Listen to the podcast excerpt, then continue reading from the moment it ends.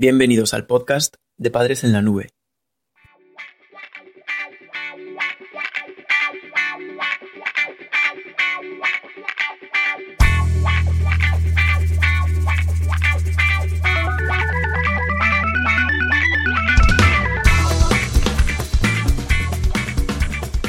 Hola madres y padres en la nube. Bienvenidos al episodio número 19 de nuestro podcast. Hoy hablaremos sobre el castigo y el premio. ¿Castigar o premiar a un adolescente? Es la gran pregunta. Todo padre o educador que se precie se ha planteado alguna vez la cuestión. ¿Es mejor conseguir un cambio en un niño castigando sus conductas negativas o premiando las positivas? Parece demostrado que la virtud está en el medio, logrando un equilibrio entre ambas herramientas. Los castigos son eficaces en algunos casos y las recompensas en otros. Pero, ¿qué es lo que hace que un premio sea efectivo?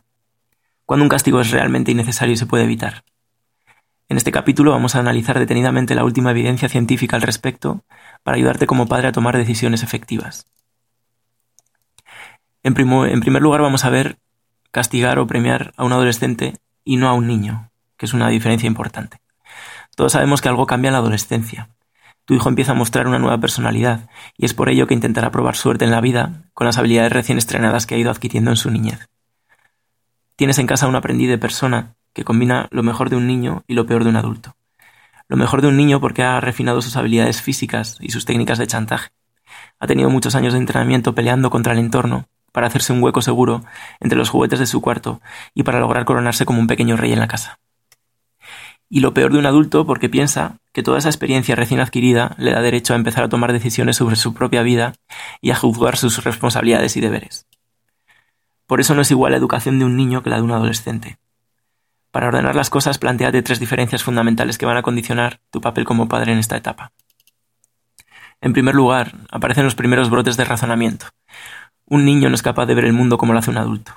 En la adolescencia tu hijo comienza a entender las dinámicas sociales, a tener una visión más global del mundo que le rodea y a plantearse los valores y la moralidad. Empezará a controlar sus emociones y a la vez desarrollará un pensamiento lógico. Será capaz de pensar ya de una forma abstracta. Estos tecnicismos de la psicología explican que tu hijo ya no estará limitado por una situación o estímulo presente para pensar en ello. Podrá elaborar razonamientos de cosas que no ve o que no percibe. En segundo lugar, la segunda diferencia es que tu hijo quiere ser actor principal de su propia vida. Comienza el desarrollo de la personalidad y con él un afán de ser protagonista de todo lo que le atañe. Se dará cuenta que puede cambiar el mundo y que es un agente de transformación, por lo que intentará tomar las riendas de lo que tiene que ver con su vida. Otra característica fundamental, otra diferencia, es que cambia el papel protagonista de la familia. Y a medida que tu hijo se adentra en la adolescencia va adquiriendo diferentes herramientas sociales y mayor conocimiento de su entorno. Estas nuevas habilidades le permitirán pasar a formar parte de un grupo más amplio que la familia. Y por eso los grupos de iguales y otras personas de referencia son tan importantes en esta etapa. Una cuarta diferencia es que el afecto se desordena. Las emociones se vuelven más, más volubles e intensas. Tu hijo empezará a conocerlas, y las experimentará como una parte fundamental de su vida y de la relación con los demás. Y por último, en quinto lugar, la quinta diferencia son los valores y la moralidad. Es un momento clave para el desarrollo de la ética. La visión del mundo se fragua en esta etapa y tu hijo sentará las bases para elaborar una personalidad íntegra y unos valores que guíen su propia vida. Como ves, hay un montón de razones para considerar a los adolescentes en serie. Si te quedan dudas, puedes visitar nuestro primer artículo sobre las características de la adolescencia, el primer capítulo de este podcast, que investiga también los cambios fisiológicos de tu hijo. Todas estas diferencias hacen que además el comportamiento de un adolescente y un niño sean distintos y la forma de modificarlo y educar a tu hijo también. Castigar o premiar son dos herramientas que tienen una aplicación diferente en estos contextos. Para que te hagas una idea, en las últimas investigaciones sobre el tema, científicos de la Universidad de Leiden han encontrado que los niños de 8 años responden bien al refuerzo positivo. Frases del tipo muy bien hecho o me está gustando mucho cómo haces hoy los deberes funcionan perfectamente. No obstante, otras indicaciones educativas basadas en el castigo en estos niños, como prohibir la televisión por no hacer la tarea, no son tan efectivas. Encontraron que los niños menores de 8 años todavía no son capaces de procesar las sanciones. Es decir, que castigar a un niño de 8 años tiene poca eficacia. Debes trabajar más con él, premiándole y motivándole para que continúe realizando conductas positivas y evite el empleo de castigos, o sea, y evitar el empleo de castigos por su ineficacia. A partir de la adolescencia, sin embargo, tu hijo ya es capaz de procesar el feedback negativo. Los castigos centrados en lo negativo del comportamiento comenzarán a tener sentidos, ya que el cerebro de tu hijo podrá asimilarlos. Esto no quiere decir que tu hijo solo pueda aprender con castigos. No perderá su habilidad para motivarse con refuerzos y premios, pero adquirirá además la destreza de pensar en las cosas que ha hecho mal para mejorarlas. Como ves, las dos estrategias, castigar o premiar, empiezan a tener sentido en este periodo.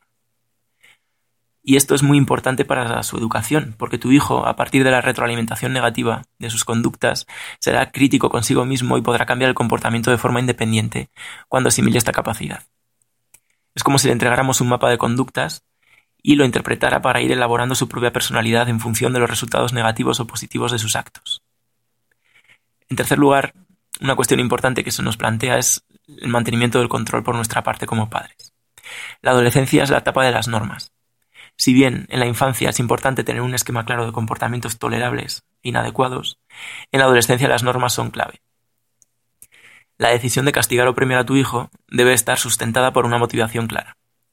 Pero no sirve cualquier norma, sino que debe ser capaz de estructurar una normativa con sentido. Un esquema de leyes que puedan explicar y transmitir a tu hijo su significado e importancia para la convivencia. Un adolescente es crítico con su entorno, tenlo en cuenta, y lo será también con lo que encuentre en su casa. Si es capaz de entender las normas, o al menos ve un porqué en ellas, aunque no lo comprenda, podrá asimilarlas. En este sentido es importante distanciarse de la norma, y la mejor forma de conseguirlo es pautar reglas que tengan que cumplir todos los miembros de la familia. Recuerda que eres un modelo de comportamiento para tu hijo, y las normas que dictes serán asimiladas por él de forma más directa si te ve a ti y a tus familiares cumplirlas. Y ten en cuenta que una de las cosas más importantes para un adolescente es la justicia. Tu hijo presentará ansiedad cuando se han utilizado prácticas educativas diferentes entre sus dos figuras parentales. Científicos de la Universidad Politécnica de Bucarest han encontrado que cuando un padre aprueba y el otro castiga el mismo comportamiento, el resultado es que se deteriora por un lado la relación con el hijo y por otro que se produce una ansiedad en la adolescencia. Vamos a ver también la importancia de los premios y los refuerzos, de la parte del refuerzo positivo de la que hablamos. Hasta aquí hemos basado el razonamiento en las normas y los castigos. Es cierto que son importantes, pero no podemos perder la perspectiva. Tu hijo está aprendiendo y necesitará motivación para seguir adelante. Aunque muchas veces quiera dar la sensación de seguridad, no puedes olvidar que es un individuo en formación. No entenderá realmente muchas de las cosas que dice conocer, y sus poses no serán más que un resultado de su inseguridad. No pierdas la paciencia con él y no te creas que lo entiende todo. Tu papel como padre, más allá de castigar o premiar, sigue pasando por descubrirle y mostrarle cómo funciona el mundo. Aunque durante su etapa de niñez le enseñabas con objetos, con el entorno físico, ahora en la adolescencia lo debes hacer con las relaciones sociales. Y esto supone que entienda su relación con las normas, las emociones, la justicia, su sexualidad, los conflictos sociales, las drogas, etc. Decía Robert Greene Ingersoll que en la vida no hay premios ni castigos, solo consecuencias. Ten en cuenta que en esta nueva realidad las cosas no son tan fáciles. Cuando tiras un objeto al suelo, sabes que sonará. Pero en el mundo social no todo está predeterminado porque hay otras personas que también deciden y pueden cambiar las consecuencias de las conductas. Además, tu hijo es independiente y no tiene por qué compartir tus ideas. Es más, en muchas ocasiones comprobarás que a pesar de tus advertencias, probará cosas inadecuadas y asumirá riesgos. No pierdas de vista tu adolescencia y su necesidad de experimentar en esta etapa. Pero tampoco te despreocupes y lo justifiques todo. La rebeldía adolescente surge de una necesidad de jugar con los límites, pero los juegos a veces son peligrosos y no olvides que como padre no debes tomar o tolerar ciertos riesgos. Y te preguntarás, ¿Cómo puedo trabajar el refuerzo positivo en este contexto? Aquí la clave es valorar cada etapa de desarrollo de tu hijo. Esto lo puedes lograr a través del diálogo, entendiendo qué es lo que tu hijo va aprendiendo y asimilando. A partir de este punto de partida, le puedes ir marcando retos, en el colegio, en su relación familiar, en sus responsabilidades. Y la evaluación periódica de estos retos y la asignación de premios por su cumplimiento os ayudará a congeniar y afianzar vuestra relación. Para castigar o premiar de forma efectiva, puedes centrar tu trabajo en contratos de comportamiento o en el esquema de economía de fichas. Ambas herramientas son buenas aliadas para conseguir cambios y evaluar resultados. Esperamos que este podcast te haya servido para mejorar tus habilidades como padre o madre. Recuerda que accediendo al artículo en nuestra página web podrás realizar un sencillo test para ver si has entendido el contenido. Haciéndolo obtendrás puntos de usuario para conseguir cursos gratuitos y ventajas exclusivas. Además tienes un vídeo resumen y una completa bibliografía sobre el tema si quieres ampliar información o consultar las fuentes que hemos utilizado. Gracias por escucharnos. No te pierdas el próximo episodio del podcast de Padres en la Nube.